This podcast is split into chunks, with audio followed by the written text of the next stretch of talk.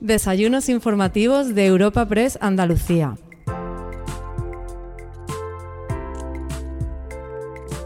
Celebramos una nueva cita en los desayunos informativos de Europa Press Andalucía y lo hacemos ofreciéndote el último de los bloques del evento Andalucía hacia el futuro. En esta entrega podrás escuchar un diálogo entre Federico Linares, presidente de EY en España, y el presidente ejecutivo de Europa Press, Asís Martín de Caviedes. A continuación, una mesa redonda centrada en la innovación y moderada también por Asís Martín de Caviedes, que contará con la participación de Paz Carreras, jefa de investigación de Silverstone, Patricia Urbez, Head of Public Sector de Fujitsu y Jesús Vidal Barrio, CEO de Conecta. En último lugar, te ofrecemos la clausura del evento Andalucía hacia el futuro para la que tenemos el honor de contar con el presidente de la Junta de Andalucía, Juan Manuel Moreno.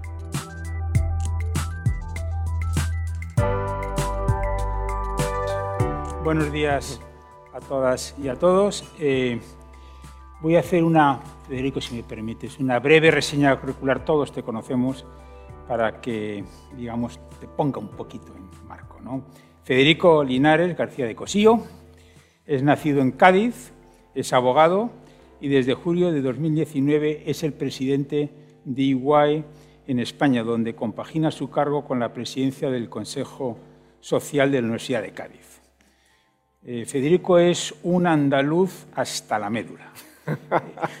Estudió Derecho en la Universidad de Sevilla, realizó un máster en el Instituto de Empresa y en Iguay empezó su carrera en Málaga. Eh, de ahí pasó a Nueva York, dio muchas vueltas por el mundo para volver a España a desarrollar una brillante carrera hasta la presidencia. Además, tiene una faceta docente potente como profesor del IE Law School. Eh, un lujo tenerte. Porque aparte tú y yo somos amigos y eso siempre, eso siempre cuenta mucho. Tú eres, como decía, un andaluz hasta la médula y yo soy un andaluz, bueno, pues de alguna, de tierra de acogida, pero me considero también casi tan andaluz como tú. Bueno, vamos a ver. Eh, yo quería hablar contigo, eh, Federico, de tres temas. Tenemos 25 minutos, me han dicho máximo, que tenemos que abreviar pero es que es muy importante. El primer tema es, quiero conocer, queremos todos eh, y todas, conocer tu opinión sobre el plan de recuperación y resiliencia de España, anunciado por nuestro Gobierno, y en el marco de los fondos Next Gen. El segundo tema que queremos hablar, obviamente, tenemos que aterrizar eh, Andalucía. Esto es Andalucía hacia el futuro. Y quiero preguntarte pues, cómo ves posicionada Andalucía. Y el tercer tema y último, que espero que nos dé tiempo, es hablar de la innovación como palanca de crecimiento sostenible, insisto, como palanca de crecimiento sostenible. Empezamos por lo primero. Lo primero, eh, darte las gracias, así, darte las gracias eh, como amigo eh, y, a, Europa Press por, la invitación.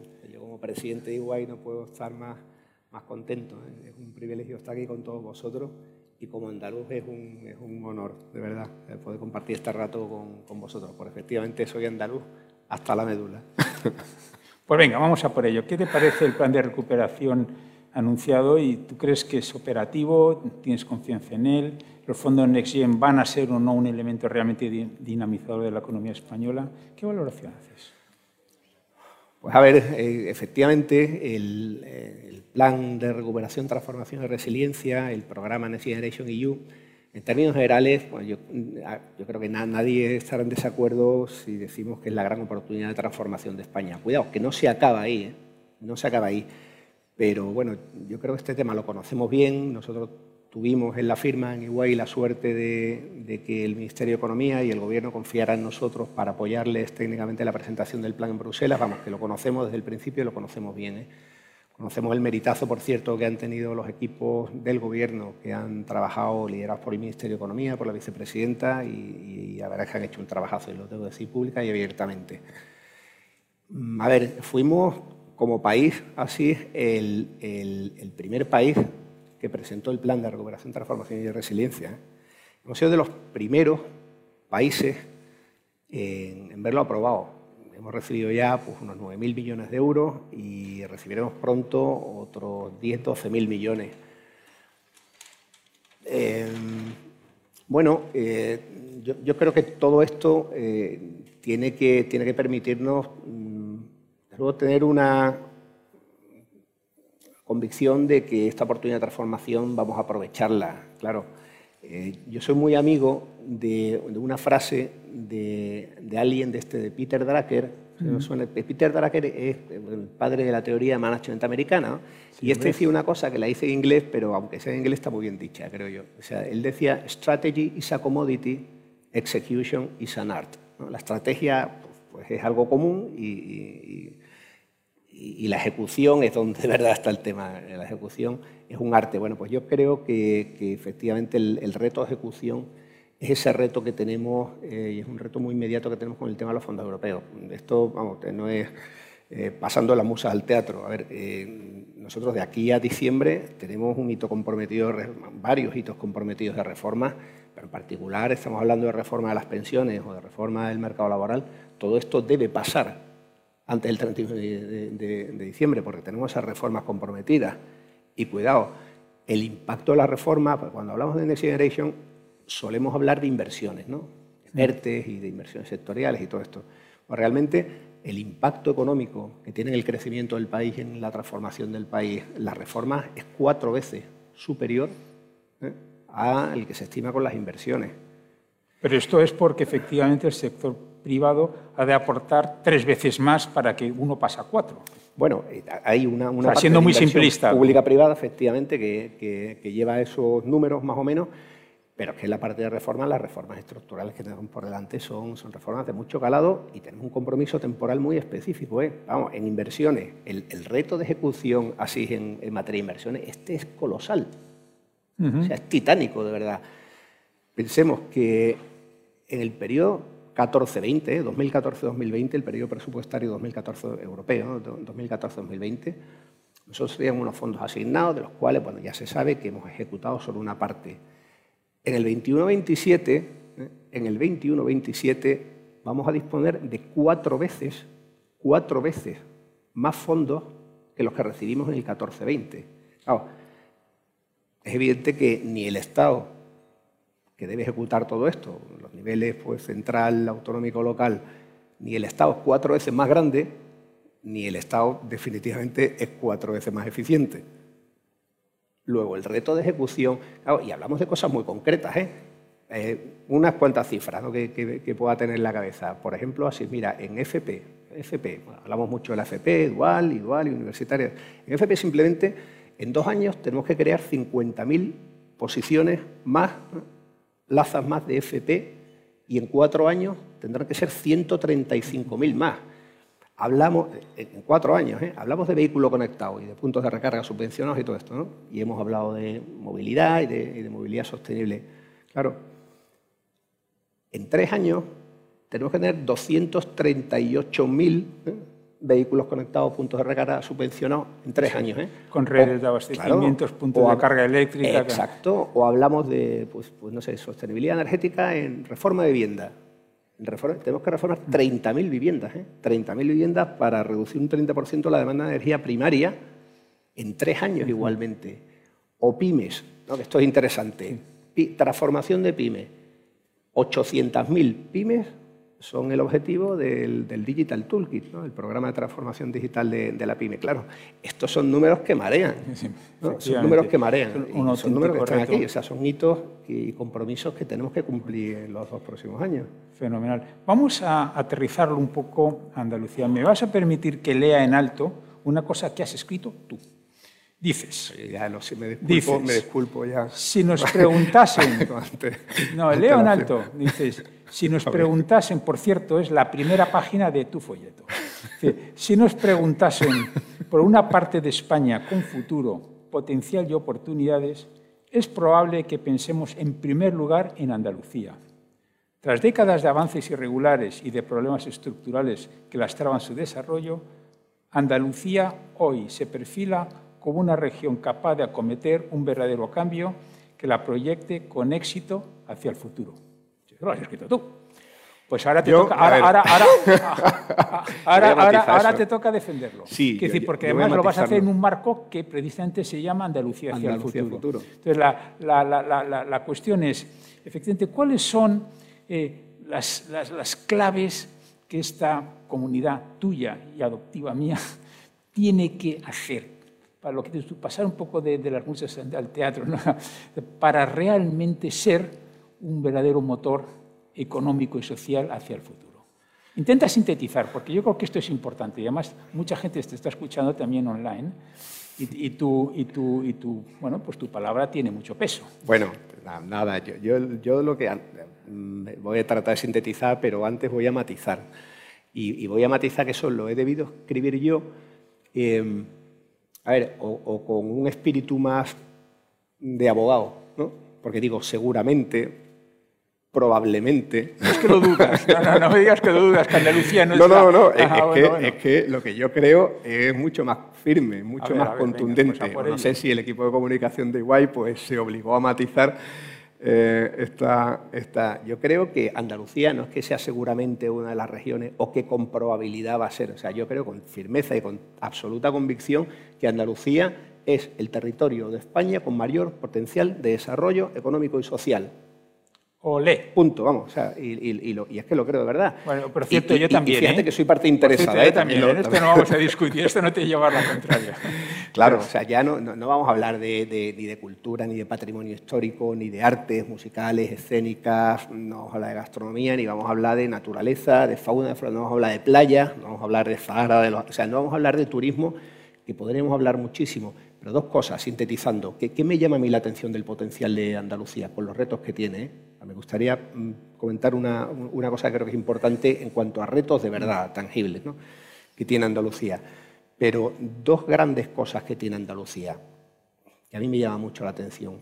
Innovación ¿No querés? Vamos a tocar un poquito la innovación. Venga, no, no, es que ese es el tema innovación de esta y tecnología. Y tenemos empresas aquí, yo estoy viendo una, por ejemplo, que se llama Cosentino, que es una pasada. Pero no, no, no, solamente. Un ¿eh? referente, claro, un referente de innovación y de, y de, valentía, y de emprendimiento, y de coraje, y de echarse, de verdad, eh, el mundo a la espalda, ¿verdad? Desde hace mucho tiempo, ¿no? Pero es que en, innovación y tecnología, el Parque de la Salud en Granada, o, el parque, o aquí el Parque de la Cartuja, por ejemplo, en Sevilla el Parque Tecnológico de Málaga.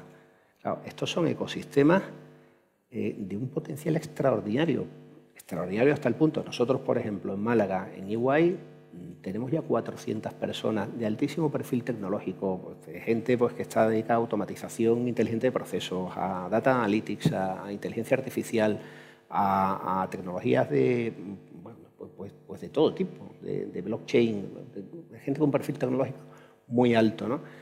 Eh, y eso está sucediendo allí en, Málaga, o sea, eso es Andalucía. Mm. Eh, y ahora mismo es un referente, creo yo, en el, en el, en el mundo de innovación, en el mundo tecnológico. Tenemos infraestructura. Nosotros estamos eh, mm, valorando en la firma no solo mantener e incrementar, una previsión de tener 600 profesionales a corto plazo allí, en, Málaga, en el Parque Tecnológico. Y mm. tenemos, estamos en conversaciones bastante avanzadas para conseguir que Málaga sea el centro de innovación tecnológica de Europa, hmm. de EY. Bueno, eh, esto es eh, noticia, ¿eh? Seguro bueno, que mis compis de Europa Press están tomando buena nota. Claro, claro, entonces esto es una enorme oportunidad que tenemos, ¿no? Y son conversaciones bastante avanzadas.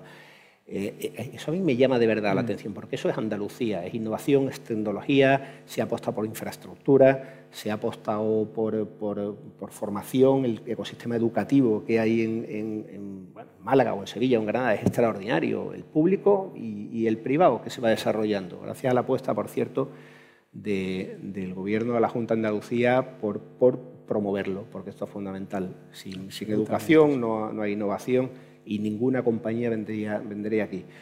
Pero eso es innovación tecnológica o más llamativa. Después hay otros sectores en Andalucía, sí, que, que, a estos no hay que dejarlos olvidados. Al revés, la agricultura, la agricultura, la pesca, eh, las industrias extractivas. Ya no digo la aeronáutica o la mm. construcción naval, donde hay, pues, eh, desde luego, un referente, verdaderos referentes de, de innovación y de mejores prácticas.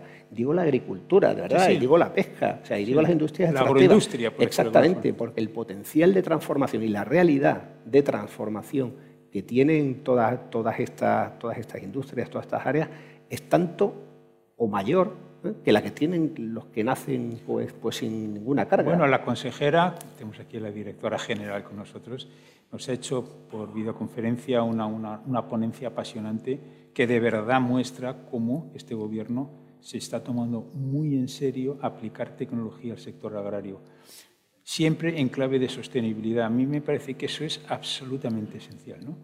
No puedo estar más de acuerdo, pero bueno, tú eres lo que lo estás diciendo, pero yo aquí me, limito a apuntar. Y, y, no he hablado, no he hablado, he, he dicho pues, las condiciones naturales que tiene Andalucía. Yo creo que ahí he sido objetivo. Creo que el tema de ecosistemas tecnológicos de innovación, creo que estamos siendo objetivos. Entonces, en realidad es que tenemos allí la transformación de compañías tradicionales. Estos son esfuerzos de intraemprendimiento mucho mayores que los de una startup.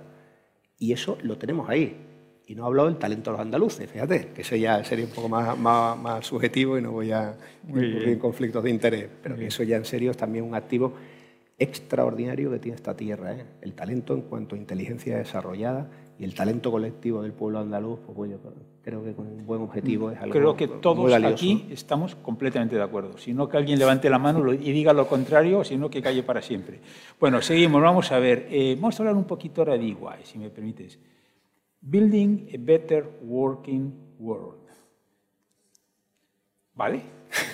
Eso no lo tienes, no, lo tienes que explicar. suena mejor porque eso, eso, suena, eso suena, como dicen mis hijas, muy guay, pero la verdad es que, no, volviendo en serio, quiere decir, o sea, ¿cuál es el papel de, de, una compañía del tamaño mundial de EY, que por cierto tenéis fama merecida de probablemente de las Four Sisters ser la más innovadora, eh, para precisamente apoyar, colaborar, iluminar, empujar, digamos, lo que es la innovación, pero en clave de palanca de crecimiento sostenible. A mí este tema me gusta mucho porque muchas veces la innovación la queremos ver en sí misma aislada, pero lo importante es que ella conduzca al crecimiento, crecimiento empresarial, social, económico, global, sostenible. Entonces, ¿cuál es el papel de Iguay? ¿Cómo lo definirías tú? Esta pregunta me, alegra, me alegra eh, así tanto como me preocupa.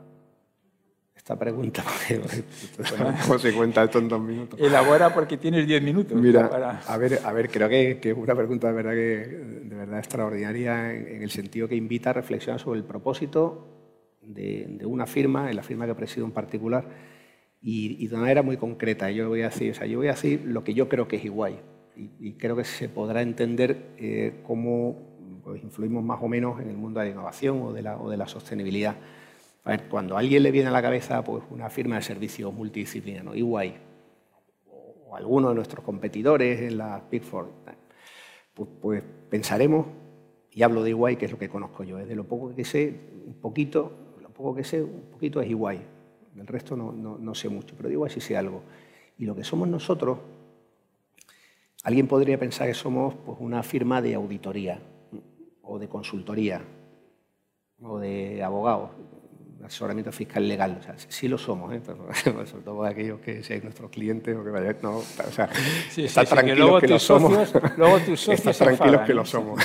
lo somos y, lo, y, vamos, y, lo somos con unos niveles de estándar, eh, unos estándares de, de, rigor profesional muy altos, ¿eh? muy exigentes. Eso es lo que somos.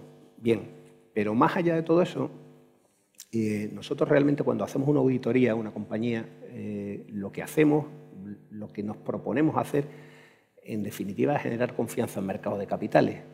creemos que el mundo funciona mejor, Building a Better Working World, si nosotros hacemos nuestro trabajo de auditores bien. Y los mercados de capitales pueden confiar en las cuentas de una compañía porque han sido verificadas por igual o en el mundo de la consultoría y de la innovación y la sostenibilidad. Claro, a nosotros nos ha ido muy bien muy bien, gracias a Dios, durante la pandemia. Como empresa, bueno, pues, pues, nos ha ido muy bien como empresa, pues entre otras cosas, porque nuestros clientes son muy fuertes.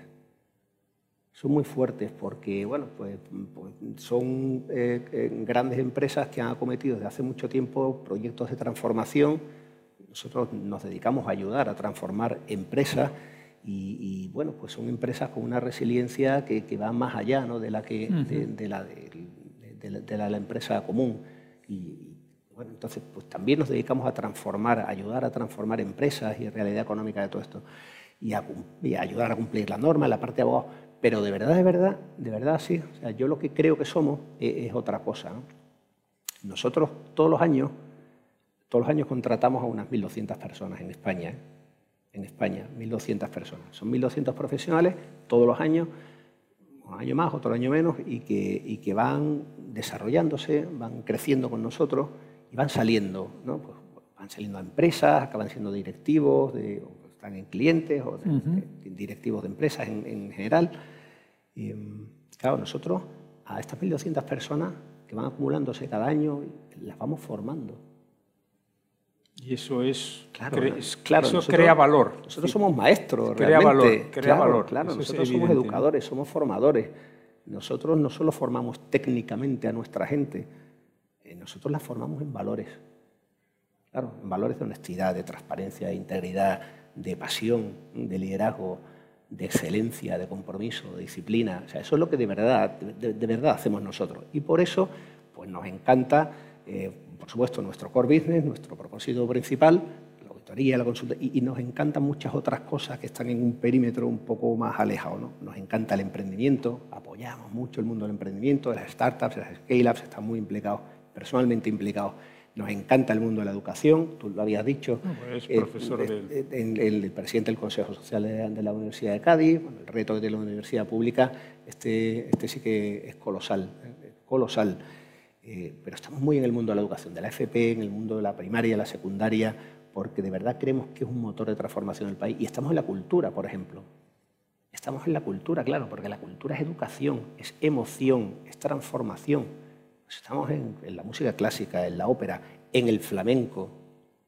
en, el flamenco, claro que, claro, claro que sí, porque creemos que, todo eso no lo debe hacer una empresa por responsabilidad social, también por responsabilidad, pero no la responsabilidad social corporativa pues, tradicionalmente considerada. Lo hacemos como parte de nuestro propósito principal, porque eso es igual. Eso somos nosotros. O sea, creemos que tiene el mismo valor pues, promover la universalización del flamenco como una música que vaya más allá de una música de minoría que pues, realizar un proyecto concreto de transformación de una compañía, porque todo es uno y el propósito es único, ¿no? En eso porque lo que realmente sienten los, estás arrepintiendo de, haberme hecho como la pregunta. dicen los, los ingleses, es verdaderamente lo que transforma, porque al final, al final, todo es un negocio de personas. Y si las personas no tienen el convencimiento propio interno, difícilmente puedes alinearlas con un propósito. Creo que en esto estamos de acuerdo, ¿no? Exacto. Bueno, yo he cumplido. Eh, ha sido, por lo menos, fascinante y, de verdad que yo creo que todos hemos disfrutado mucho de, ti, Federico. Realmente, realmente yo he aprendido mucho y no más que darte la, enhorabuena. Y como el tiempo apremia, me parece que tenemos que pasar al siguiente panel. Oye, gracias, Federico. Muchísimas gracias. muchas gracias. ¿eh? Muchas gracias. Gracias, gracias a los dos por, por esta tertulia en la que verdaderamente se han introducido elementos muy interesantes relacionados con la transformación, con la innovación. Se ha hablado de fondos europeos, se ha hablado de Andalucía como, como territorio del verdadero cambio, de, de su potencial. Y como decíamos, el apartado de innovación que había venido ocupando gran parte de, nuestras intervenciones, pues consideramos que tiene una importancia digna de profundizar todavía más en ella y, lo vamos a hacer con, tres empresas, una vez más, una vez más con, empresas de, renombre, y además pues asociadas también al nombrarlas con esta materia irremediablemente. Empresas internacionales y, para ello contamos con Jesús Vidal Barrio, que es CEO de Conecta. Contaremos con Patricia Urbed, de Head of Public Sector, y con Paz Carreras, jefa de, investigación de Silestone. Va a moderar en esta ocasión la mesa Asís Martín de Caviedes, presidente ejecutivo de Europa Press. Bueno, pues continuamos con la que ya es la última la última mesa, pero la última siempre es la más interesante. O sea que os puedo asegurar que va a ser de enorme interés. Voy a presentaros primero eh, y luego eh, iniciamos un poco un primer turno de unos minutos cada uno y luego el, el, el debate, por llamarlo de alguna forma. Bueno, a mi derecha tengo a Jesús Vidal Barrio, que es el CEO de Conecta. Eh, Conecta, lo conocemos todos, pero déjame que dé una pincelada, es un, grupo, un gran grupo global de servicios BPO. BPO es Business eh, Process Outsourcing. Básicamente lo que hacen es servicios a las empresas que delegan en Conecta temas modulares para ellos, pero que prefieren que seáis vosotros y no sus empleados quienes los hacen. Operáis en 10 países y manejáis un, un entorno de 70.000 profesionales, lo cual no es cualquier cosa. Tú, Jesús, eh, Jesús Vidal, es licenciado en Ciencias Económicas por la Complutense, tiene un MBA, un máster por el Instituto de Empresa, estuviste 13 años en el Banco de Santander y de ahí saltaste a Conecta en el año 2000 y eres actualmente el, el CEO, el consejero delegado. Tengo seguidamente a mi muy buena amiga, Patricia. Patricia y yo somos en verdad hace un montón de años, ¿verdad? Bueno, no, no muchos, porque somos jovencitos. Eso es, que quede claro, ¿no? Que quede claro, ¿no? Eh, Patricia es la directora de Relaciones Institucionales de, Fujitsu. Eh, Fujitsu, como todos sabemos, es una multinacional japonesa de primerísimo nivel mundial. De hecho, en el ámbito global mundial de las TIC ocupa el tercer lugar y tiene en el mundo 180.000 empleados. En España lleváis 40 años, que no son pocos. 47. bueno, perdona, me he equivocado. Es que estamos ya a punto de cumplir 50 con pues espíritu entonces, joven, bueno, pero... Pues pido disculpas públicas. Oye, yo he leído 40 en algún lado, tenéis que actualizar la web. Bueno, tenéis 47 años de, de, 47 años de extinción en España y empleáis 2.800 personas en España. Y finalmente tenemos a Paz Carreras, que es la directora de investigación y desarrollo de Silverstone, que es la marca referencial de Cosentino. Cosentino es una empresa absolutamente espectacular, de esas empresas realmente admirables. Eh, como todos conocemos, es eh, una de las principales empresas familiares, no solamente de Andalucía, que es la número uno, sino también de España, y es líder mundial en superficies de piedra. Eh, con ventas de más de mil millones y marcas tan conocidas como Silestone, como Decton, como Sensa, etc. ¿no? Eh, empleáis 5.000 personas y tenéis 150 eh, unidades de negocio en cinco continentes. Espectacular, de verdad. Y además, si puedes conocer a que yo tengo ocasión alguna vez a vuestro fundador y presidente, a Paco, a Paco es una de esas personas que realmente te dejan personalmente una huella profunda. Huella. De verdad.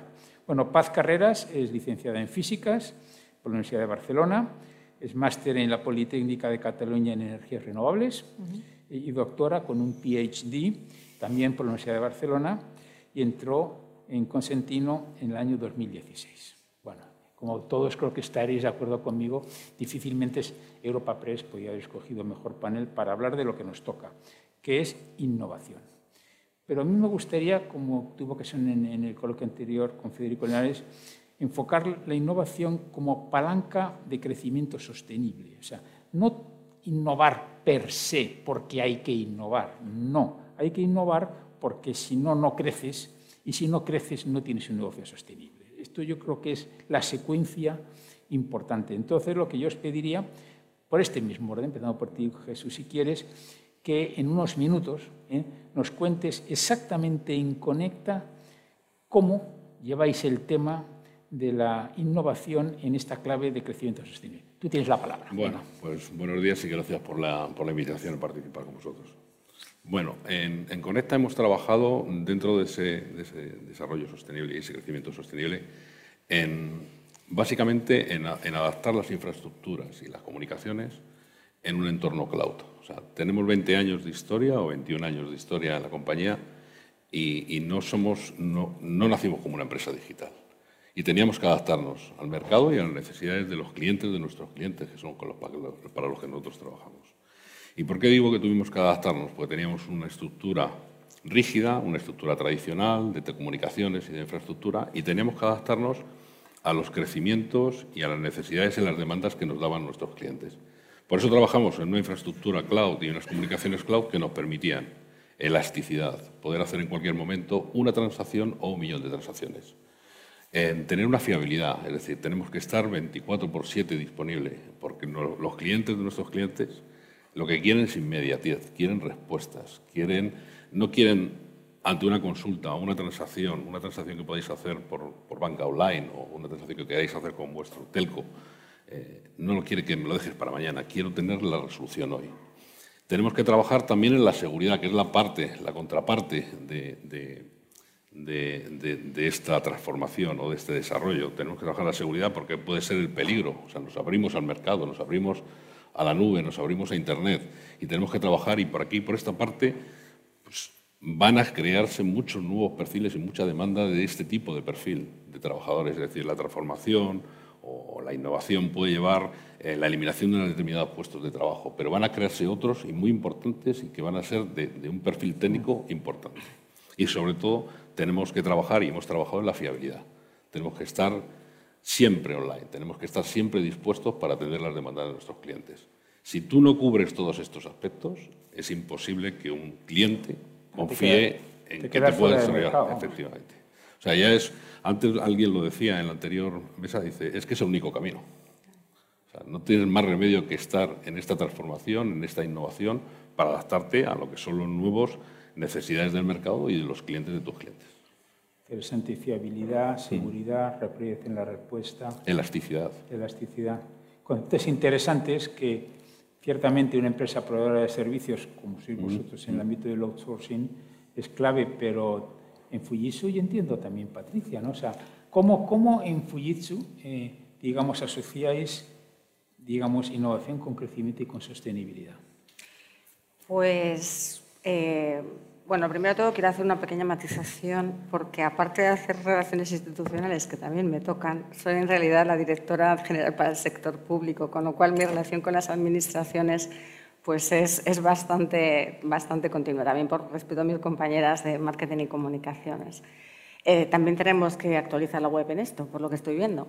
Así que, bueno, pues entrando un poquito en el tema, eh, a ver, Fujitsu es una empresa japonesa y ya por eso inherentemente tenemos la innovación en nuestro ADN.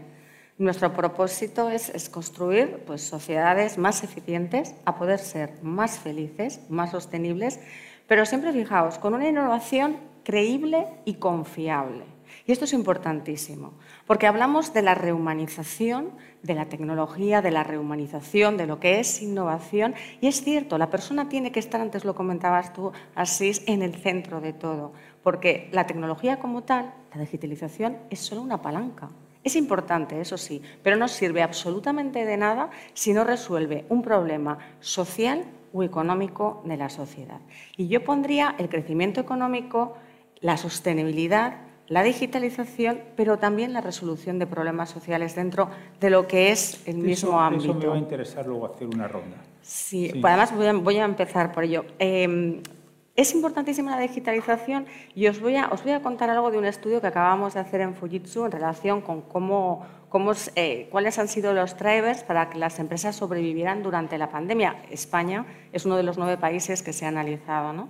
Y fijaos que el, 69% de las empresas que tenían una parte online, que podían trabajar, teletrabajar, que podían tener pues, esos músculos digitales, el valor del dato, la automatización de los procesos, incrementaron sus ingresos en el 2020. Sin embargo, el 53% de las que eran offline, es decir, las que no tenían esa capacidad de comunicación a través de ese mundo digital, ¿vale? Eh, y decrementaron sus ingresos y hasta un 11% de ellas cerraron.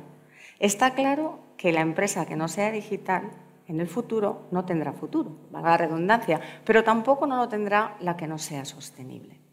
En Fujitsu tenemos unas áreas foco que fijaos, tienen la sostenibilidad implicada en todas ellas. Antes también había un comentario de unos compañeros que decían una línea de negocio. No. O sea, la sostenibilidad tiene que estar en todas y cada una de las áreas en las que estamos trabajando para que esa empresa realmente lo interiorice, lo, eh, eh, lo, embrique en cada uno de sus departamentos y por ello pueda contribuir a ese, a ese crecimiento. Pues fijaos, las líneas son una producción eh, sostenible, ¿vale? Lo que es la experiencia de usuario, es decir, la parte social, la experiencia del consumidor, la experiencia del ciudadano. ¿vale? Una eh, healthy living se le llama, que es, digamos, una vida saludable, es importantísimo el punto, el punto sanitario. Pensad que España somos el tercer país del mundo en esperanza de vida al nacer.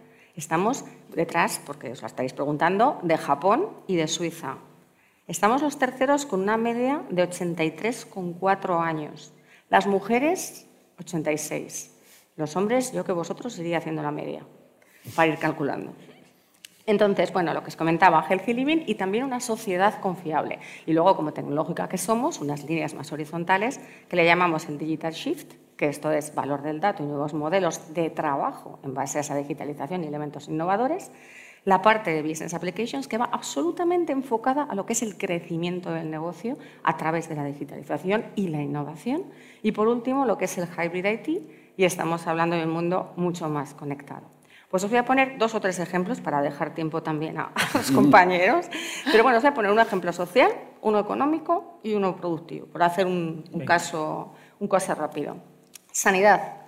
Nosotros estamos trabajando, aportando nuestras capacidades de inteligencia artificial eh, y de Big Data. Por ejemplo, aquí, con la Fundación, conjuntamente trabajando con la Fundación Progreso y Salud de aquí de Andalucía, pero también con el Servicio Murciano de Salud eh, aplicando estas capacidades a lo que es la medicina 4P. La medicina 4P estamos hablando de personalizada, predictiva, preventiva y participativa, y enfocada a la genómica, para los datos ómicos que son propios. ¿Para qué?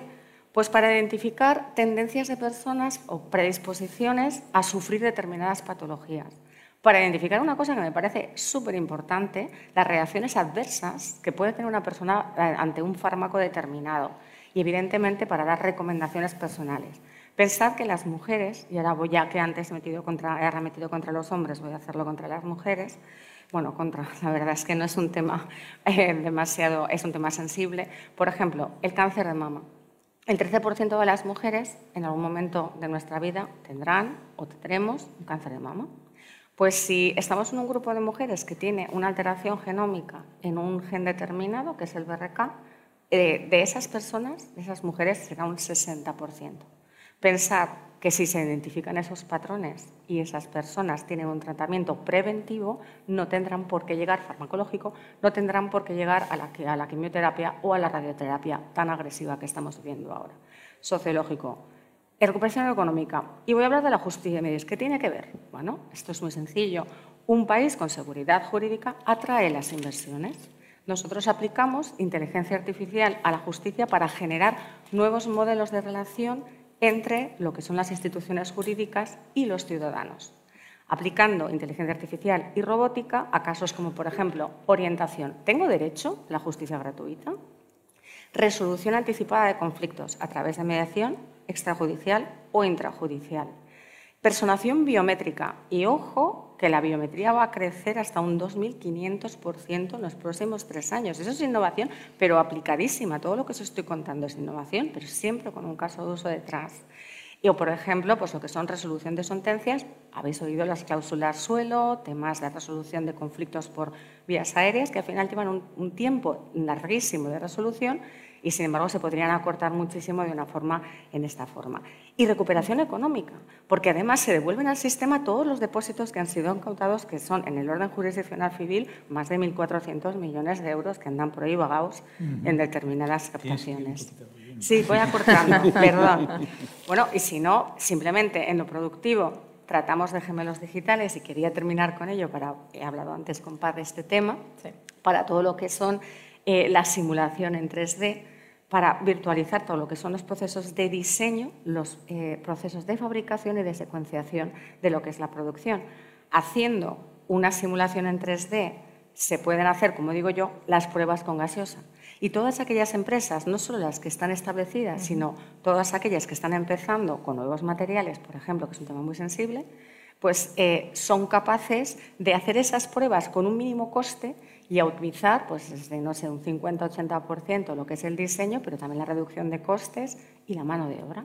Y yo creo que eso a vosotros os interesaría muchísimo. Seguro que sí. Lo que es evidente es que todos aquí hemos aprendido un montón de Fujitsu, lo, cual, lo cual está muy bien, Patricia, de verdad, cariñosamente. Vamos a ver, a mí, es que como tengo mis debilidades, a mí Cosentino es una empresa que me gusta especialmente. A mí también. A mí cada, aquí cada uno tiene su debilidad porque como quizás soy ingeniero y porque además me encanta lo que es la innovación palpable, la que se toca, la que tocas así con la mesa y notas esa superficie maravillosa, tan bonita que pones en tu casa y que enseñas a los amigos. Bueno, bromas aparte, ¿no? Eh, no, no es broma, es verdad. No, no, es broma. Eh, que es verdad. Entonces, eh, Patricia, ¿cómo en tu casa, y además es que tu título lo dice expresamente, es que tú llevas innovación y desarrollo, o sea, va de lo tuyo, absolutamente de lo tuyo.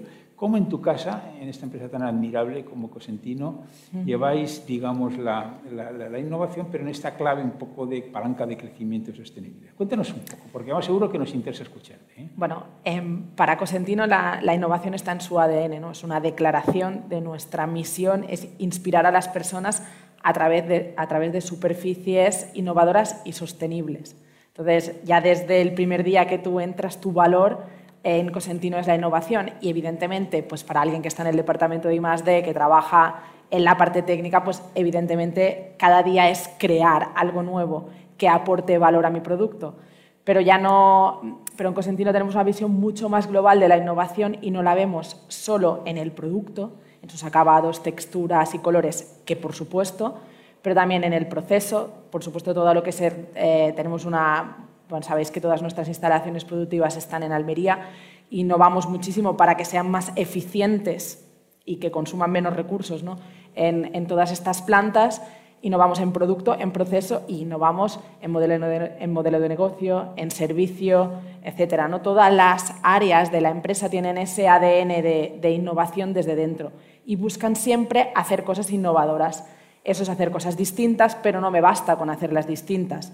Esa distinción o ese, esa innovación que encuentro en lo que yo estoy haciendo cada día tiene que aportar un valor a mi cliente que me va a hacer que mi empresa siga creciendo. Entonces creo que el punto eh, fuerte que tiene Cosentino ¿no? es esa capacidad de hacer realidad ¿no? y de, aparte de poner en un papel que queremos cambiar las cosas, las cambiamos intentamos siempre tener muy en el foco e ir hacia el punto en el que ese cambio le va a aportar un valor al cliente y al final nos va a aportar un valor, un crecimiento a, la empresa. ¿no? Em, ejemplo, de, ejemplo de esto puede ser el último lanzamiento que, hemos hecho. De, hemos rediseñado Silestone y un poco, la, ya que hayas mencionado a Paco, ¿no? el, el, eh, que es el, la persona que empuja, nos empuja a todos a, a seguir adelante y a seguir luchando por, por esos objetivos día a día nos, planteó la, idea a todo el equipo científico, junto con compras, minería, producción, ¿no? todos los departamentos, de vamos a cambiarlo todo para continuar igual.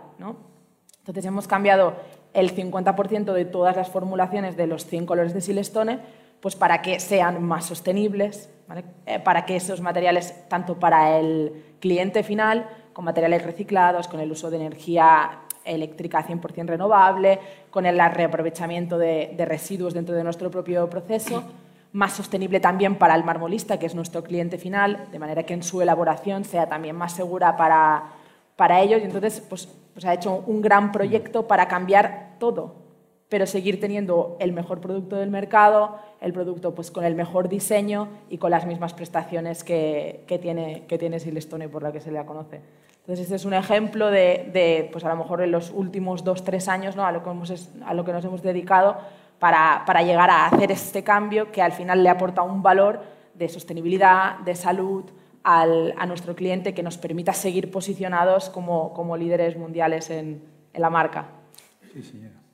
Y además es que lo consiguen. Sí. no solamente es que, es que, lo, es que lo hacéis, ¿no?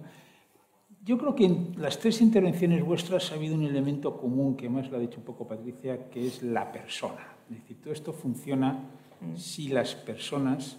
Entonces, yo querría tocar con vosotros un poco, porque va a cuento, ciertamente muy a cuento de lo que es innovación, el tema de talento. Es decir, la pregunta sería un poco cómo en cada una de vuestras compañías, a orden que queráis responder, ¿eh? digamos, cuidáis, primero captáis el talento, y después lo cuidáis y lo mantenéis, porque está muy bien, decía Federico, ser escuela, pero es una pena perder talento. Entonces las compañías tienen que ser capaces de captar talento y de mantener talento. Entonces esto, bueno, porque empezamos por ti, si Jesús, en Conecta, que, que, es una compañía que ciertamente más conociendo un poco a José María Pacheco, a quien conozco mucho, eh, ciertamente, y tú también, ¿eh? Mm. muy, muy, muy talentoso, no, hay ninguna duda. Eh, digamos, ¿cómo, cómo, cómo, cómo, ¿cómo gestionáis el tema del talento? Yo creo que con la innovación y con estos nuevos tiempos y con esta, esta digitalización que ha hablado Patricia, y, lo que hemos conseguido es tener mayor acceso al talento, primero como captación, porque ahora ya no es... ¿Pero ¿Cómo lo hacéis? ¿Universidades? elabora un poquito, eh, Lo, lo trabajamos a través de universidades, básicamente, y escuelas de formación profesional pero sobre todo lo que, es una, lo que era antes una limitación era tu, presencia física. Es decir, pues yo creo que hay un talento en la Politécnica de no sé dónde, o creo que hay muy buenos ingenieros, o muy buenos economistas, o muy buenos amor en esa provincia, pero yo no estoy físicamente. La innovación lo que nos ha dado es la posibilidad de que esa no sea una limitación ya. Y yo tengo factorías de software en sitios donde físicamente no estamos ubicados, concretamente en Málaga. Y esa es una, una facilidad que, nos ha dado la innovación, lo que nos ha dado el desarrollo y que combina dos, facetas. Para la empresa, desde el punto de vista de, adquirir talento, poder estar presente en todos los sitios. Y para el empleado, pues un poco conciliación también, un entorno de su propio hogar, hacer una ejecución profesional, desarrollarse profesionalmente con la empresa, evidentemente con, con sesiones o con encuentros de coaching con la empresa para para reafirmar su sentimiento de pertenencia, pero yo creo que eso combina los dos factores, ¿no? es decir, adquirir el talento y que haya una conciliación familiar perfecta con, con, el esto, esto es interesante, el tema de identificación de las personas talentosas con la empresa es un tema que me gustaría luego darle otra vuelta, porque eso no es un tema menor. Eh, y en tu caso, bueno, en tu casa, es decir, en, tu casa, ¿cómo, ¿cómo, captáis y cómo mantenéis talento? En mi casa, pues eh, le dedicamos muchísimo tiempo y muchísimas horas a pensar a, qué políticas seguir para atraer ese talento. ¿Por qué? Pues porque ahora mismo, antes habéis hablado de cómo están creciendo los, el mundo de las tecnologías, eh, comentabais el porcentaje de crecimiento de, de, de las posiciones. Nos cuesta encontrar talento STEM. O sea, evidentemente ya no solamente es captar ese talento y retenerlo, sino que es que estamos compitiendo con el resto de las empresas del sector. Es que tenemos un verdadero shortage en ingenieros de inteligencia artificial, en perfiles de ciberseguridad, etcétera, etcétera. Entonces, ¿qué hacemos? Por centrarnos, pues evidentemente trabajamos muchísimo con las universidades, captando el talento desde su salida haciendo programas conjuntos, incluso hay veces protocolos de colaboración con diferentes universidades para participar también eh, desde dentro y que de alguna manera nos conozcan mejor. Trabajamos en programas, hemos lanzado programas de formación dual eh, con la Fundación Bertelsmann y adicionalmente, eh, desde luego en el ADN mío, yo cada vez que estoy asumiendo un becario, antes lo hablaba, ayer lo hablaba con la directora de gestión de talento de la compañía, yo no es para que esté tres meses y aproveche que tengo brazos y piernas trabajando a mi lado sea, yo lo quiero para que esté dos años, aprenda, o un año, aprenda el negocio, eh, realmente se quiera seguir y captarlo para que realmente sea una persona la que pueda asumir dentro de la plantilla. Em, fomentamos también, y creo que es un tema importante, no quiero pecar de, aquí de, feminista, pero sí es verdad que, que en España el 51% de las personas somos mujeres. Entonces, las vocaciones STEM tenemos que fomentarlas, en mujeres y en hombres, pero en mujeres también porque no nos podemos permitir el lujo, esto no es un problema de género, es un problema de número. Es que yo necesito más cantera para seguir dando mi servicio. Y tengo que retenerlo, tengo que motivarlo, tengo que darle un plan de carrera profesional, que evidentemente están los equipos de recursos humanos en ello, pero tengo que tener cantera para poder contratar. Entonces, formación indispensable, mm. interna, que damos a nuestros empleados y a las personas que trabajan eh, con nosotros a través de, por ejemplo, lo que es el canal, pero evidentemente también creérnoslo, creérnoslo nosotros que podemos llegar. Formación, planes de incentivos, eh, muchos temas más sociales, fíjate que económicos en este caso, porque es más el tema del reconocimiento. Hay perfiles nuevos que buscan, todo el mundo busca que le, le paguen un buen salario. Pero el tema de reconocimiento, el tema de trabajar en un colectivo, que te guste tu proyecto, que te sientas parte de él, ese ownership, esto es, absolutamente esencial. Absolutamente esencial. Quizá en tu casa, que tiene mucho sexy, no sea tan difícil, o sí. Yo creo que, creo que, nuestra, creo que nuestra ubicación es un hándicap en ese sentido. Eh, Cosentino está situado lejos de cualquier, lejos, a 90 kilómetros de la capital de Almería. ¿no? Entonces, em, captar talento es una de nuestras grandes dificultades. Captar y retener talento es uno de los puntos débiles. Además, estamos creciendo a una velocidad muy alta y hay puntos en los que podemos llegar a tener 400 vacantes abiertas, que es muy difícil ¿no? para, para, operar toda la, la planta. Entonces, es, es, es un tema muy difícil en el que se está innovando mucho y en el que se están poniendo muchas cabezas a, a pensar cómo podemos hacer para, para tener toda esa gente trabajando con nosotros y que no nos limite el crecimiento, la falta de, la falta de talento. Eh, por supuesto, tenemos programas duales con la universidad que pasan a, pasan a estar con nosotros durante su último año de universidad en todos los departamentos. Eh, tenemos FPs que se imparten en Cosentino mismamente, donde directamente las prácticas de, de ese FP se hacen directamente en las fábricas, de todos, directamente los que, los que entran.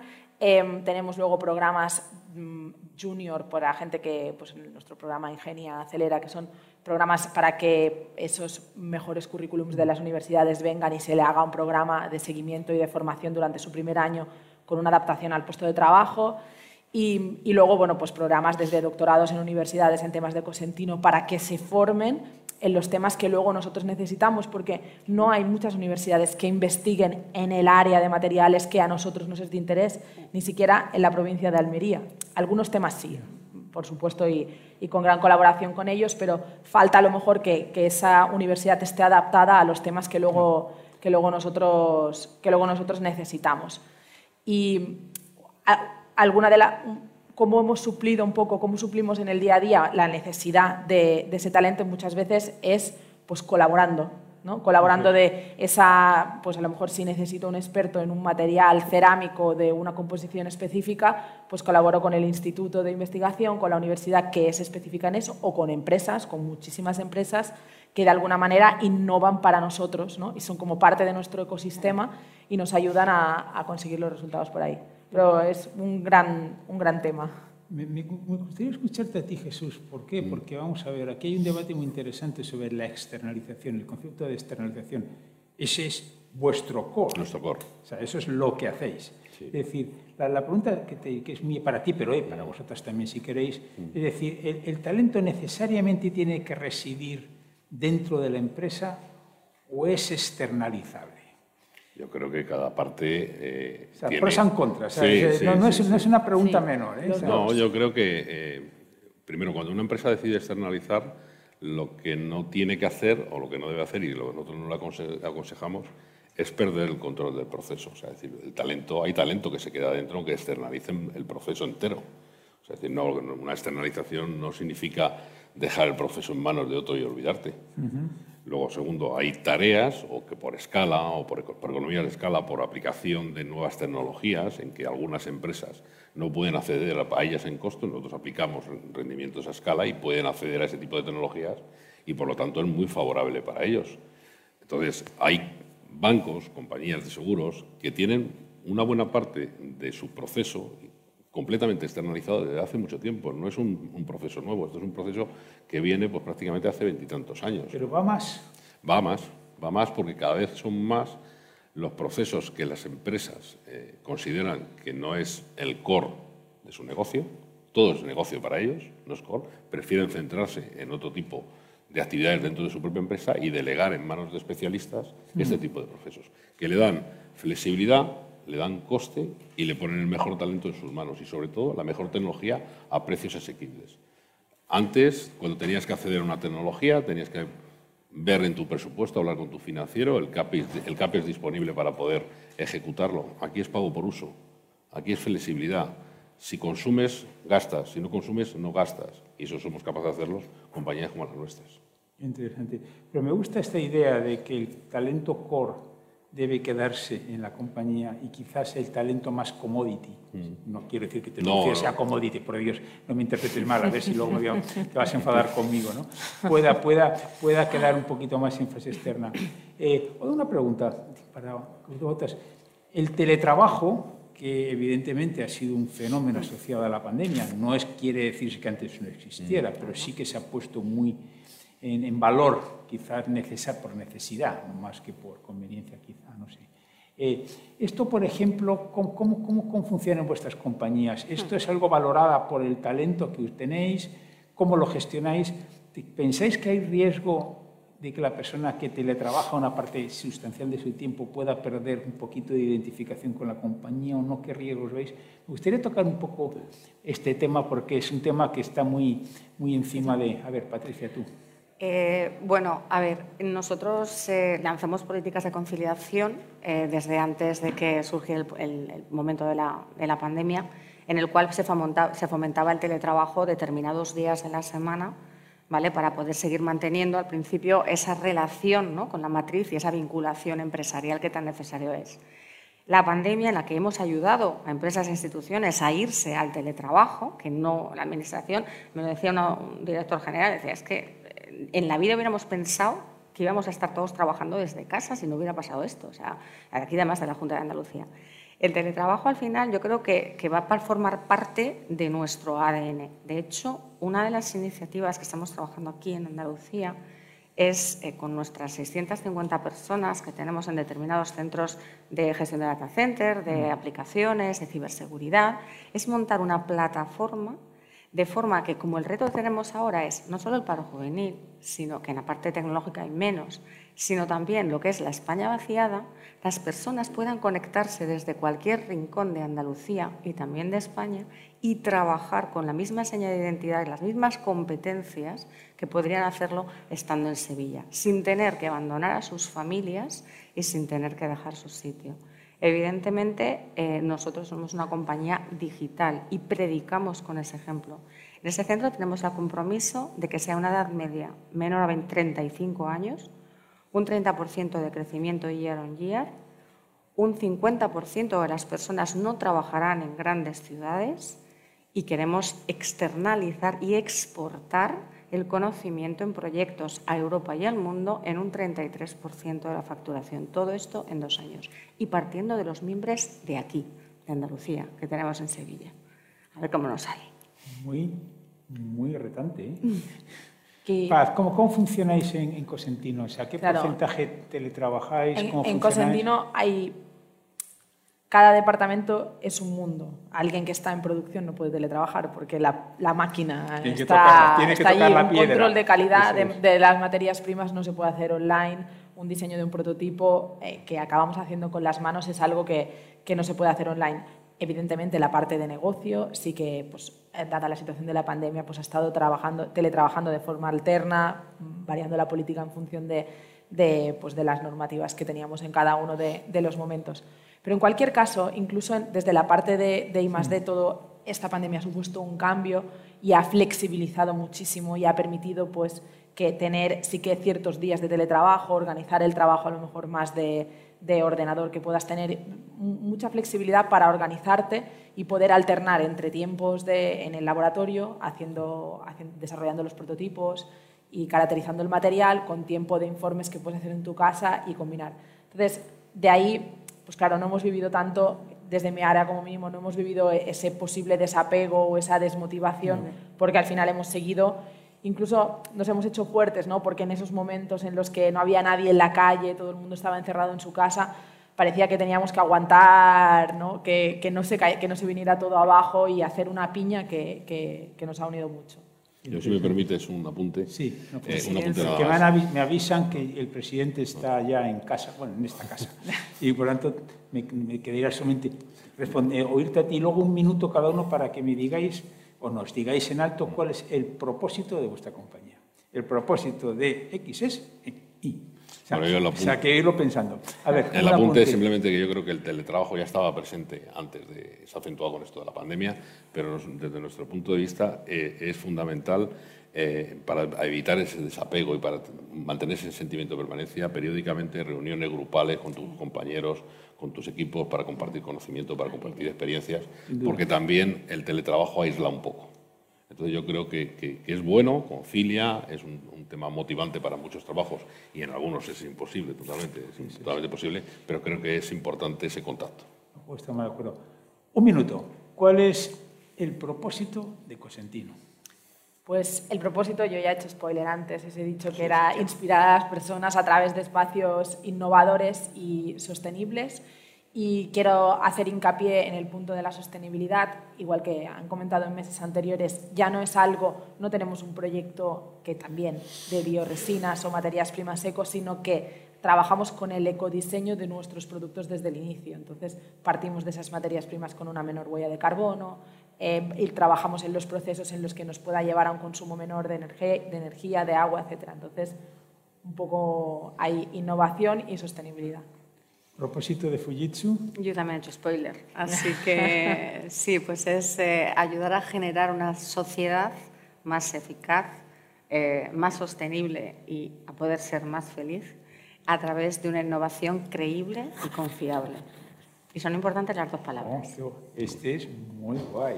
¿eh? Es que los japoneses que piensan así, muy a largo plazo. Maravilloso. Bueno, por, mi parte, bueno, por seguir desarrollándonos en otros mercados, seguir creciendo en España, seguir manteniendo una posición de liderazgo en cuanto a innovación y desarrollo, seguir generando empleo en las zonas donde estemos y, seguir siendo un referente en, nuestro, en nuestro sector, básicamente. Pues, creedme, Jesús, Patricia, ha sido un verdadero, un verdadero honor escucharos. Yo al menos he aprendido mucho. Seguro que es el, el caso de la, de la globalidad. Y yo creo que ahora nos corresponde un poco esperar a la llegada del presidente, que me han anunciado pues, que efectivamente está llegando. Pero de verdad, muchas gracias y yo por lo menos he disfrutado mucho estar con vosotras. Gracias. Y contigo. Muchas gracias a los tres representantes de, de estas empresas. Gracias por las reflexiones, gracias por, por las explicaciones sobre sobre el aspecto de la innovación que, como ya sabíamos y vamos confirmando cada día más, pues es algo importante en el, en el presente y, en el futuro. De hecho, pues hemos concluido que la transformación es el camino para las empresas, que es el único camino. Hemos hablado de talento, han hablado de, la persona y, ya por último hablaban de, del teletrabajo con el contexto que, la pandemia nos había traído. Nosotros nos acercamos al final de, esta primera sesión de, las jornadas Andalucía hacia el futuro. Eh, hemos hecho unas jornadas presenciales también para poderlas seguir en directo vía streaming. De hecho, hemos emitido 12 horas en directo en estos últimos dos días sin duda han sido sesiones interesantísimas, con aportaciones profundas, con intervinientes de, elevado nivel y, así pues con esa categoría hemos profundizado en las distintas áreas que queríamos abordar en estos dos días.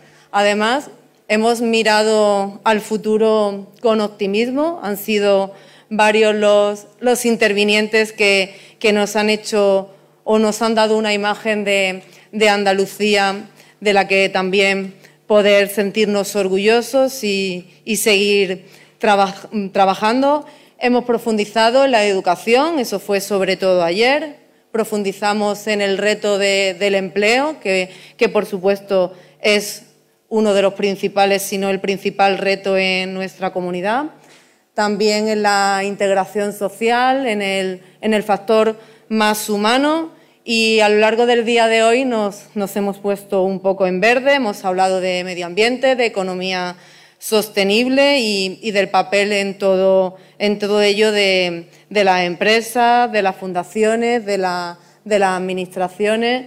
Está claro que, se ha podido ver también como la cooperación entre, entre entes que a veces pues, pues no vemos juntos y que a lo mejor nos parece que no se escuchan, Aquí, aquí han tenido un marco, nos ha resultado interesante ver cómo las aportaciones de un lado y otro, de la institución, de la administración, pues encontraba también eh, interacción con, con, las empresas. Han sido aportaciones muy enriquecedoras. Podemos destacar además que, el nivel de la empresa y de, y de los ponentes que nos han acercado a estos a estos temas han sido pues, de un nivel internacional, todos son empresas de, una, de una gran proyección. Y ahora pues nos va a ir tocando pasar a la, clausura. Vamos, vamos a hacer un breve descanso, retomamos en unos minutos para, para proceder a la clausura. Gracias por su atención. Bueno, muy buenas tardes a, a todos. Quiero empezar saludando al presidente de Europa Press, querido Asís, que como siempre está muy presente en Andalucía en todas y cada una de no solo las actividades económicas, de las que sé que ha habido un, rico, intenso y apasionante debate, sino también sobre muchas actividades del ámbito social, del ámbito cultural, donde siempre Europa está presente. Y eso para nosotros también es un motivo de, mucha satisfacción. Saludar también a, todo el equipo de, Europa Press hoy aquí presente, todos eh, forman parte ya de nuestro paisaje habitual en la comunicación andaluza y, por tanto estamos muy agradecidos. Eh, muy rápidamente, consejera de Cultura, venimos Bellas Artes, de hacer una cosa muy bonita esta mañana, delegado del Gobierno de la Junta de Andalucía, presidente de la Fundación Cajasol, autoridades, diputados, diputadas presentes aquí. Agradeceros, eh, por supuesto, a, todos la presencia, a la propia presentadora, Laura, ha hecho una introducción rápida. A mí siempre me hacen una, introducción de dos horas, estoy esperando. Yo, me quedaba así medio cortado, digo, ya, O sea, que está muy bien, está muy bien, a ver si vamos cogiendo ese ritmo. ¿no? Bueno, yo en primer lugar quiero agradecer eh, la invitación, como no puede ser de otra manera. Agradeceros por, una vez más por participar en un foro Europa Press y sobre todo de algo tan importante y fundamental para el día a día como es la economía. ¿no? Y además hacerlo aquí en la Fundación Cajasol, con su presidente, al que también, eh, evidentemente, Antonio, agradezco el trabajo y el esfuerzo que se hace desde esta fundación, eh, precisamente para promover, para debates, ideas, en definitiva, para mejorar nuestra sociedad. Sus encuentros son siempre un intercambio, como me estaba contando el propio, el propio Asís, el presidente de Europa Pre, estaba contando lo interesante y apasionante que han sido. Siempre un intercambio que es enriquecedor y una referencia además informativa de Andalucía, porque de aquí salen muchas conclusiones. Así que, de partida, ya es sugerente para quienes tenemos responsabilidades públicas, pues tener eh, la posibilidad de estar con todos vosotros y de conocer las conclusiones. Y viendo el título bajo el que se nos convoca en el día de hoy y de ayer, aún mayor interés cobra para, el presidente de todos los andaluces. ¿no? Porque Andalucía y el rumbo hacia su futuro es mucho más que mi trabajo, es mi compromiso, como pueden entender todos ustedes, también es mi pasión. ¿no? y porque creo en los andaluces, creo firmemente en los andaluces y en Andalucía, en sus enormes potencialidades, en sus enormes posibilidades de futuro. Y porque vivimos además un momento histórico que nos lleva a definir en dónde y cómo dirigirnos a un futuro que tiene que ser, evidentemente, tiene que ser de éxito. Y digo momento histórico porque en Andalucía coinciden eh, algunos de los motores más importantes que, pueden espolear la economía. ¿no? Por un lado, el de la transformación, transformaciones que son inéditas y que se han producido como consecuencia también de la pandemia y que debemos aprovechar, ¿no? aprovecharlas al máximo para intentar producir eh, un gran cambio, una gran transformación, no solamente en Andalucía, sino en el conjunto de España. La recuperación de la pandemia global tiene para Andalucía retos, pero también tiene oportunidades. ¿no? Y me refiero a los fondos europeos, los fondos Next Generation, a los que todos hemos puesto unas enormes expectativas en ello y que vamos con un cierto retraso, bajo mi punto de vista, si lo comparamos con otros países de nuestro entorno, como es Portugal, donde ya está adjudicando proyectos gracias a esos fondos europeos y donde en España, pues desgraciadamente no tenemos todavía un conocimiento exhaustivo ni una participación eh, razonable de instituciones que tienen tantas competencias como son las comunidades autónomas. No me parece a mí razonable que solo un 33% de esos fondos sean territorializados y que el resto sean decisiones que se adoptan muy lejos de, las peculiaridades de cada uno de los territorios. Y creo, además, y lo digo humildemente, que el Gobierno de España debe aprovechar la experiencia, la desconcentración del poder, la capilaridad que tenemos las administraciones autonómicas y locales para apoyarse y poder no solamente ejecutar en tiempo y forma, sino sobre todo acertar. 70.000 millones de euros son mucho dinero mucho dinero. Si ese dinero se pone y se acierta en dónde se quiere poner, se, vincula a nuestro sistema productivo, podemos hacer grandes transformaciones. Es más, yo podría decir incluso que Andalucía podría recortar en términos de convergencia con las comunidades más prósperas y ricas de España varios puntos. Por tanto, es una gran oportunidad histórica. Y ahí la cogobernanza tiene que tener espacio. La cogobernanza tiene que ser más allá de una palabra. La cogobernanza tiene que ser un hecho real donde las administraciones territoriales decidamos, no, solo, no solamente ayudemos a ejecutar, sino también decidamos dónde, cómo se debe de ejecutar. Pero además se están produciendo nuevas demandas y también se están produciendo nuevos mercados. Nuevos mercados que no existían y que ahora, dentro de este corrimiento que ha habido en nuestra economía como consecuencia de la pandemia, lo vamos a tener eh, cerca. Y también una nueva adaptación a, a nuestro modelo económico para hacerlo, tenemos que hacerlo más productivo, eso es evidente, pero al mismo tiempo tenemos un compromiso como sociedad y una responsabilidad también que se nos pide de la Unión Europea, que ese modelo también tiene que ser mucho más sostenible. Y por tanto, la línea de transformación digital, la línea de revolución verde son dos líneas fundamentales que desde el minuto uno, antes de la pandemia, desde el Gobierno andaluz hemos, impulsado, conocedores de que iban a ir por ahí los tiros, necesitamos superar la brecha digital antes de la pandemia, después de la pandemia ya hemos visto dónde tenemos verdadera laguna ¿no? y que hay que aprovechar estos fondos para evitar esa brecha y después la transformación en términos productivos hacia esa revolución verde, hacia esa sostenibilidad medioambiental. Y a esa circunstancia suma el motor reformista que tiene el Gobierno de Andalucía. ¿no? El Gobierno de Andalucía es un gobierno evidentemente reformista en el sentido de que creemos que al reloj hay que darle cuerda siempre, porque si no se para. Y a veces ha habido países de nuestro entorno, comunidades autónomas de nuestro entorno o pasado en nuestro territorio donde se olvidaba que si no se le daba cuerda al reloj, al final, por, mucha fuerza que tú tengas, al final termina parándose.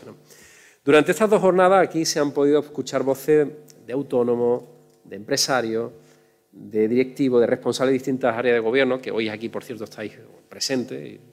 Me disculpo por no citaros unos por uno, porque si no alargaría mucho eh, la propia intervención, pero que os agradezco el trabajo que todos estáis haciendo en cada una de vuestras áreas. Intuyo además que la mayoría estarán de acuerdo conmigo en que ante una gran oportunidad que tenemos mm, ahora mismo delante de nosotros, el mayor error que se pudiera cometer sería el no hacer nada, el dejar pasar esa oportunidad. Y el segundo error que podríamos cometer sería empeñarse en encontrar eh, varitas mágicas. ¿no? Hay a veces situaciones o los ciudadanos idealizamos cosas que no son, o sea, no, varitas mágicas no existen y además los políticos no debemos de introducir esas variables, no debemos prometer cosas que no podamos hacer. Porque si prometemos cosas que no vamos a hacer o no podemos hacer, evidentemente llevamos a una frustración a la sociedad y por tanto una melancolía. Y eso nunca es bueno ni para la sociedad ni para la credibilidad de las instituciones. Tercer gran error que podríamos cometer sería el poner obstáculos a los que se esfuerzan en aprovechar la ocasión. Las administraciones no están para inventarse obstáculos. No, tenemos que justificar nuestro sueldo, nuestra razón de ser, inventándonos todos los días leyes, decretos o iniciativas que no hayan sido previamente reflexionadas, que no hayan sido previamente debatidas y habladas con los sectores protagonistas de cada una de esas iniciativas. Porque si no, al final lo que estaremos haciendo será poner obstáculos y trampas. En definitiva, desde el Gobierno de Andalucía nos hemos alejado de esos tres caminos que bajo nuestro punto de vista son equivocados y ante las oportunidades de Andalucía lo que queremos es intentar que la recuperación sea lo más intensa, profunda y duradera posible. Hemos impulsado una ambiciosa agenda de reforma. Es cierto que durante 20 meses hemos tenido un paréntesis, la pandemia no entraba en los planes que, yo diseñé como presidente del Gobierno andaluz y la pandemia ha trastocado evidentemente algunos de los objetivos, algunas de las reformas, porque lo prioritario era salvar vidas, lo prioritario era reforzar, en ese caso, tener UCI, tener respiradores, y en eso hemos trabajado. Y hemos huido de las utopías, preferimos el diálogo, preferimos la estabilidad, preferimos el sentido común, que ideas utópicas que ya sabemos que no nos llevan a ningún lado. En definitiva, nosotros hemos, basado nuestro trabajo en, varias cuestiones, que, no son suficientes. Muchos de ustedes, cuando yo eh, de, hacer la frase, van a pensar, bueno, que queda un montón de cosas por hacer y además sigo teniendo todavía muchos problemas. Y es cierto, es cierto, nos queda mucho por hacer. El cambio no son dos años y nueve meses, el cambio es una transformación profunda, sostenida en el tiempo, donde además hay alianzas profundas y complicidades con la sociedad a la que no hemos alcanzado. Pero creo que uno de los grandes objetivos ha sido aliviar regulaciones innecesarias. todas esas regulaciones que no tienen ningún sentido, que a alguien se le ocurrió en su día y que supone una gincana para cada uno de los que creáis, queréis crear empleo. Y sobre todo también ese intervencionismo excesivo, que no es bueno, lo acabamos de ver ahora mismo con un, de, un proyecto de ley, decreto, que huele a intervencionismo, que además no está debatido, con quien tenemos las responsabilidades plenas, que en materia de vivienda, como es precisamente las comunidades autónomas, donde no se nos ha consultado, donde no se nos ha informado, donde no ha habido la más mínima cortesía en el sentido de decir, oiga, vamos a hablar con ustedes competentes, que tenéis que impulsar este proyecto de ley, ¿qué pensáis? Los que estáis cerca del territorio. Y, por supuesto, a todos aquellos sectores implicados. Y lo vamos a ver con la regulación, como he dicho, del precio del alquiler, que además eh, va a plantear una inseguridad jurídica. Yo siempre hago un comentario. La pregunta es, ¿por qué quien tiene un piso vacío no lo alquila? ¿Por qué? Esa es la pregunta que nos tenemos que hacer. Dice, no, es que hay un parque de viviendas vacías muy amplio. Vale, de acuerdo. La pregunta que nos tenemos que hacer es, ¿y si ese señor o esa señora puede ganar dinero alquilándolo y no lo alquila? Algún problema debe haber. Quizás a lo mejor tendríamos que tener una situación fiscal determinada para motivar esos alquileres. Quizás a aquellos señores que ocupan una vivienda de manera ilegal hay que dar una respuesta contundente y rápida. Quizás habría que dotar de seguridad jurídica para que yo pueda alquilar esa vivienda y podamos ofrecer en el mercado todas esas viviendas que ahora mismo están vacías. El problema es un problema de oferta y demanda. Si nosotros conseguimos poner mucha oferta, si conseguimos sacar un montón de viviendas para que se alquile, evidentemente el precio bajará.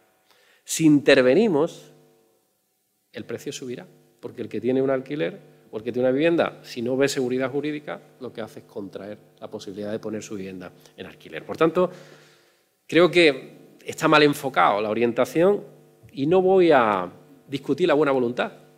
Oiga, a mí me parece positivo que cualquier administración se ponga a trabajar en algo tan importante como buscar una solución a la vivienda para los jóvenes y para las familias vulnerables. Ese objetivo me parece noble y me parece positivo que el Gobierno de España y el resto de administraciones busquemos una fórmula para resolver un grave problema que tenemos en la sociedad. Pero eso no se hace de manera unilateral, eso no se hace desde la imposición, eso no se hace desde el desconocimiento, eso no se hace desde, desde visiones ideológicas. Eso se hace en una posición mucho más pragmática, mucho más abierta, mucho más permeable de la que nos ha ofrecido el Gobierno de España.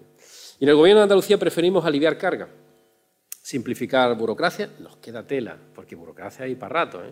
Nos hemos dedicado 40 años aquí todos los días. Yo soy diputado, voy a hacer una ley. Oiga, mire usted, piénsese la ley antes de sacarla. Aquí todo el mundo quería ponerse una medallita y todos los grupos parlamentarios aquí eran las leyes al peso, como yo decía. ¿no? Este gobierno funciona muy bien o este gobierno trabaja mucho porque ha hecho 25 leyes. La pregunta es, ¿esas 25 leyes han servido para mejorar la calidad de vida de los ciudadanos o la han empeorado? Esa es la pregunta. Por tanto, hay que evaluar esas leyes, si son anticuadas, si son obsoletas, si, sirven o no sirven. Tenemos que racionalizar la Administración para hacerla más ágil y eficaz y tenemos que seguir bajando la presión fiscal. En eso hay mucho debate, y un debate que me parece que es un debate ideológico, que no es un debate racional, porque si uno va a los números, la respuesta es bien sencilla. Bajar los impuestos es positivo para la economía, es positivo para el contribuyente, es positivo para el conjunto de la sociedad. Y eso es lo que estamos haciendo en Andalucía. Querríamos bajar mucho más los impuestos, evidentemente, pero tenemos que hacerlo de manera razonable en función también de los recursos que tenemos, de la propia actividad económica y que una parte de nuestros ingresos, como todos ustedes saben, eh, son a través del modelo de financiación autonómica, donde hay un menoscabo financiero para Andalucía y tampoco nos permite complementar muchos de esos servicios. Bueno, en definitiva, creo que todo eso que hemos hecho, simplificar eh, administrativamente, bajar los impuestos, dar seguridad jurídica, ser un gobierno serio, en definitiva, que es lo que buscan los inversores, creo humildemente que da resultado. ¿Y por qué digo que creo que da resultado? Y estos son datos objetivos. Por tanto, no, son cuestionables. Te pueden gustar más, te pueden gustar menos, puedes verlo de un ángulo, de otro, pero son datos. ¿Y los datos qué nos dicen? Los datos lo que nos dicen es que Andalucía genera más riqueza que la media de España y de la Unión Europea. No es ningún dato menor. Significa que el PIB andaluz, nuestro Producto Interior Bruto, eh, creció en el primer semestre un 6,1%. ¿Con quién nos comparamos?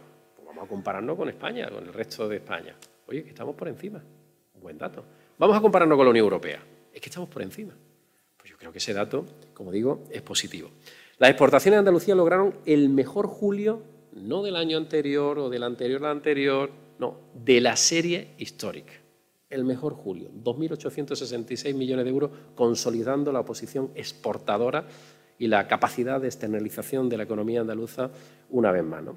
Suben casi el triple que la media nacional. Si nos volvemos a comparar con el resto de España, oye, que siempre Andalucía era la economía débil, la que se resfriaba España, nosotros cogíamos la pulmonía, el triple. Andalucía ha creado en el último año más de 150.000 empleos. Es la segunda mayor bajada de desempleo interanual de la historia estadística andaluza. Es verdad que habíamos bajado mucho y por tanto hemos subido mucho, pero es una subida que es sostenible, que es lo importante. Y la primera también ha sido en esta legislatura. En septiembre alcanzamos un nuevo récord de autónomos, con, incorporamos otros 1.000 más, 561.000, siendo la comunidad líder en trabajadores autónomos, que como digo en sí eso es un dato importante, no solamente porque haya más de medio millón de andaluces que trabajan, sino porque hay más de medio millón de andaluces que tienen mentalidad emprendedora. Ese es el dato. Significa que hay medio millón, más de medio millón de ciudadanos andaluces que son capaces de arriesgar parte de su patrimonio, de pedir un pequeño crédito, de pedirle a un familiar dinero para iniciar una etapa empresarial, aunque sea pequeñita, en forma autónoma. Que algunos fracasarán, evidentemente, la vida es así, pero que otros prosperarán, incluso serán una pyme y algunos alguna gran empresa. Y la confianza empresarial en Andalucía también sube por encima de la media del conjunto de España. Aumenta un 13,3% en el tercer trimestre, otra vez por encima. ¿Qué significa eso? Pues que hay más confianza en invertir aquí que en otros rincones de España. Y voy a concluir con, con, una, apelando a los impuestos. Con estos datos, ¿significa que todo está hecho? Porque a lo mejor uno de ustedes dirá, bueno, ha caído en la autocomplacencia clásica de los políticos, ¿no? Qué bueno soy, qué guapo soy, qué bien lo hago todo, ¿no? Evidentemente no. Evidentemente no. Nos queda un montón de cosas por hacer. Un montón de cosas por hacer. ¿Significa que podemos parar de hacer reforma y mantenernos con lo, que ya hemos logrado? Pues claramente no. Claramente no. Hay que seguir creciendo, hay que seguir reformando, hay que seguir dándole cuerda a ese reloj para que no se nos pare, que es la cuerda de la economía. Hay que retirar más obstáculos para seguir atrayendo inversión, para seguir generando empleo, para seguir fortaleciendo nuestra economía hay, en definitiva, que insistir en lo que funciona para Andalucía siga escalando puestos, siga mejorando. Por eso les anuncio que en el próximo pleno, que si no me equivoco es la semana que viene, eh, con el apoyo además de los tres grupos, que al final sacar iniciativas minoría tiene, tiene su aquel, tiene también su mérito, ¿no? aprobaremos una nueva reforma fiscal histórica. Aprobaremos una nueva ley de tributo cedido que complementará las medidas puestas en marcha, lo que se ha hecho a lo largo de la legislatura, y en el que el Gobierno de Andalucía bajaremos los impuestos, lo hicimos en el 19, lo hemos hecho en el 20 y volvemos a hacerlo en el 21. Logrando aumentar el número de contribuyentes. Curioso, fíjense ustedes, hemos bajado los impuestos y hemos aumentado el número de contribuyentes en 119.000 en Andalucía. Segunda pregunta que ustedes me harán, bueno, pero si baja los impuestos, usted recaudará menos como dice algunos grupos de la oposición. No, no. Más de 600 millones de euros extra en recaudación. Curioso. ¿Por qué ocurre eso? Porque cuando la presión fiscal es menor, cuando hay más actividad económica, cuando la economía es más segura en términos fiscales, siempre se recauda más. Porque si tú, si la actividad económica antes era esto con unos impuestos altos, cuando baja los impuestos, esa misma actividad económica que tributa es así de amplia. ¿no? O, por ejemplo, el impuesto de sucesiones y donaciones. ¿Por qué tenemos 119.000 contribuyentes más? ¿De dónde han aparecido? ¿No estarían censados en Madrid algunos de ellos? Porque había una fiscalidad mucho más cercana. Bueno, pues eso ha hecho que muchos se acerquen. Y es verdad que morirse se muere uno una vez. No sé si afortunada o desafortunadamente, pero pagar el IRPF se pagan todos los años. Y el que viene a contribuir aquí va pagando todos los años. Por tanto, en definitiva, vamos a seguir buscando una fiscalidad más amable. Eh, vamos, no solamente vamos a seguir bajando en el IRPF, que beneficia a todos los andaluces que tributan en este impuesto. Cuando nos dicen impuesto para ricos, oiga, mire usted, ya la cantinela está bien, ya está bien, el de impuestos es rico, rico. Lo que me gustaría a mí es que en Andalucía hubiera muchísimos ricos. Cuando bajamos los impuestos a más de 4 millones de y medio de personas, o cuando bajamos el IRPF en el que tributa todo el mundo en Andalucía, ¿qué rico estamos hablando? ¿De qué rico estamos hablando? Estamos hablando de las clases medias, de las clases trabajadoras. Estamos hablando de la Andalucía real. Por tanto, todo lo que tenga una nómina, sea autónomo o tenga una pensión, también se le baja los impuestos. Casi, como digo, cuatro millones de declaraciones. Y como saben, arrancaremos la legislatura, arrancamos la legislatura cumpliendo con un compromiso que fue bonificar el impuesto de sucesión y donación al 99% entre padre, hijo, cónyuge y abuelos. Y ahora añadimos una importante novedad. El año que viene tendremos el mejor régimen entre todas las comunidades autónomas en favor de hermanos, tíos y sobrinos. De manera que vamos ampliando definitivamente para que ese injusto impuesto deje de ser una pesada carga al trabajo, al esfuerzo y al compromiso de toda una vida en términos de patrimonio. Y aquí, si me permite,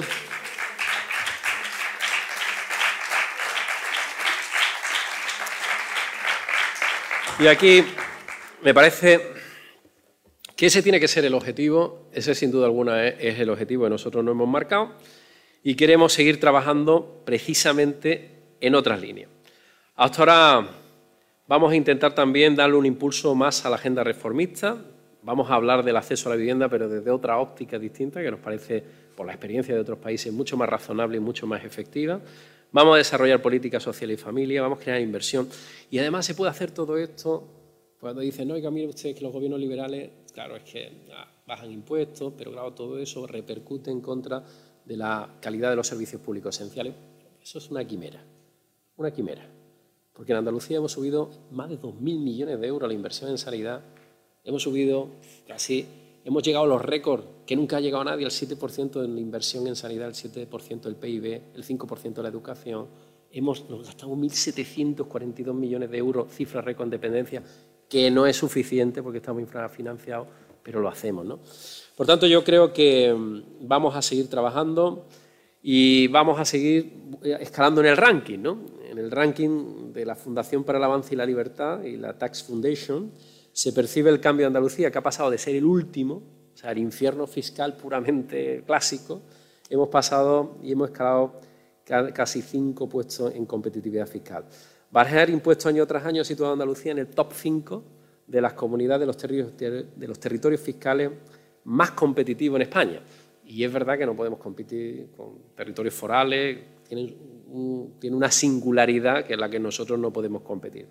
En definitiva, y por no extenderme más, vamos a seguir en esta senda.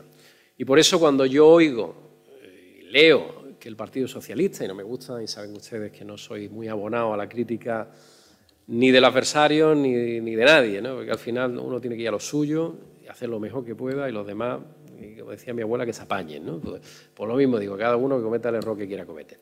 Pero hay una cosa que es clásica. ¿no? El PSOE nos dice ahora mismo que quiere que devolvamos la capacidad, o sea, ese impuesto que es un impuesto cedido por el Estado, queremos que lo devolvamos al Estado. Punto uno. Estos señores no eran los de los autonomistas, estos señores no eran el partido de la tierra, estos no eran los que no tenemos las raíces y luchamos y aquí la bandera blanca y verde. De buena primera ya pierden la, capacidad, quiere que el Estado gestione nuestra autonomía fiscal. Y lo segundo y más peligroso, ¿para qué quiere la señora Montoro tener ese instrumento. Me dice, no, vamos a armonizar. Ah, armonizar. Pero armonizar, ¿qué significa? ¿Que nos vaya a meter otra vez el 99% del impuesto de sucesiones a todos los españoles, incluidos los andaluces? Bueno, pues evidentemente por ahí ya digo y advierto que este gobierno no va a pasar. Lo dije una vez, lo vuelvo a repetir. Yo no sé cuánto tiempo seré presidente de la Junta de Andalucía, pero mientras lo sea, aquí no se vuelve nunca más al impuesto de sucesión y donaciones en nuestra tierra. Y concluyo con una una parte optimista. Los andaluces somos vitalistas, optimistas, pero siempre con dosis de realismo.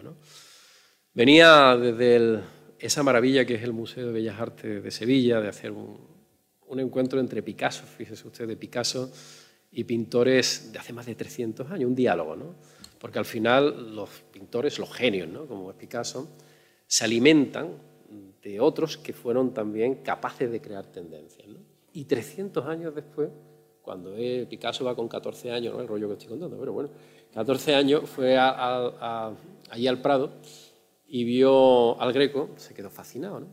Y de esa fascinación después él va reproduciendo en su pintura cosas que son del Greco, 350 años anterior. Bueno, pues eso, ese diálogo es maravilloso. Todo esto lo digo para animaros a que vayáis a verlo, porque no ha costado una pasta, entonces hay que rentabilizarlo. Así que tenéis que ir a verlo porque es una maravilla. Y sobre todo algo también muy importante, ese diálogo entre Picasso y el Bellas Artes de Sevilla es un diálogo que supera la frontera de lo cultural. Ese diálogo es un diálogo de dos grandes metrópolis como es Sevilla y Málaga, que son el 42% del PIB de Andalucía, que perfectamente se complementa, que perfectamente se coordina, que son clarísimamente complementarias y que son un eje de progreso y bienestar junto con el resto de provincias andaluzas fundamentales. ¿no? Esa cooperación, esa colaboración, ese mirarnos, ese unir esfuerzos, ese sumar es lo que nos va a llevar sin duda alguna al éxito. Y termino con la parte positiva, que fue que hoy paseando el Bellas Artes aquí, a lo que yo venía, que he tardado un ratico y por cierto hace un calor tela, 32 grados, estamos todavía en este otoño veraniego, pues he podido comprobar que hay otro, otro optimismo en la calle. Se nota que los ciudadanos empiezan a percibir por fin que recuperamos la normalidad, que recuperamos nuestros espacios naturales y que la economía empieza a recuperarse. Creo que ese optimismo colectivo es fundamental para el consumo, es fundamental para que sigamos avanzando y es fundamental para que todos, España, Europa y especialmente Andalucía, salgamos de la crisis. Y luego, por nuestra parte, no va a quedar, vamos a hacer todo lo que podamos para que la economía andaluza siga creciendo, siga creando empleo, siga creando progreso y bienestar y siga, en definitiva, recortando con eh, ese gap que hemos tenido históricamente con las comunidades más prósperas. Lo podemos conseguir. Podemos ser motor de España, podemos ser líder en España. Necesitamos tiempo, eso sí, necesitamos reforma y determinación. Y creo que todo eso Andalucía lo tiene. Muchas gracias a todos.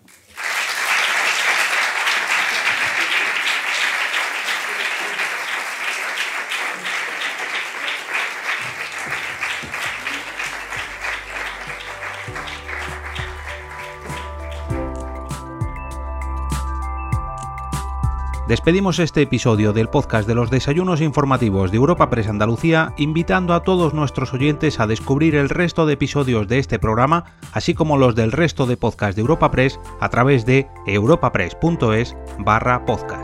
Recuerda que todos ellos están disponibles en las principales plataformas de podcasting.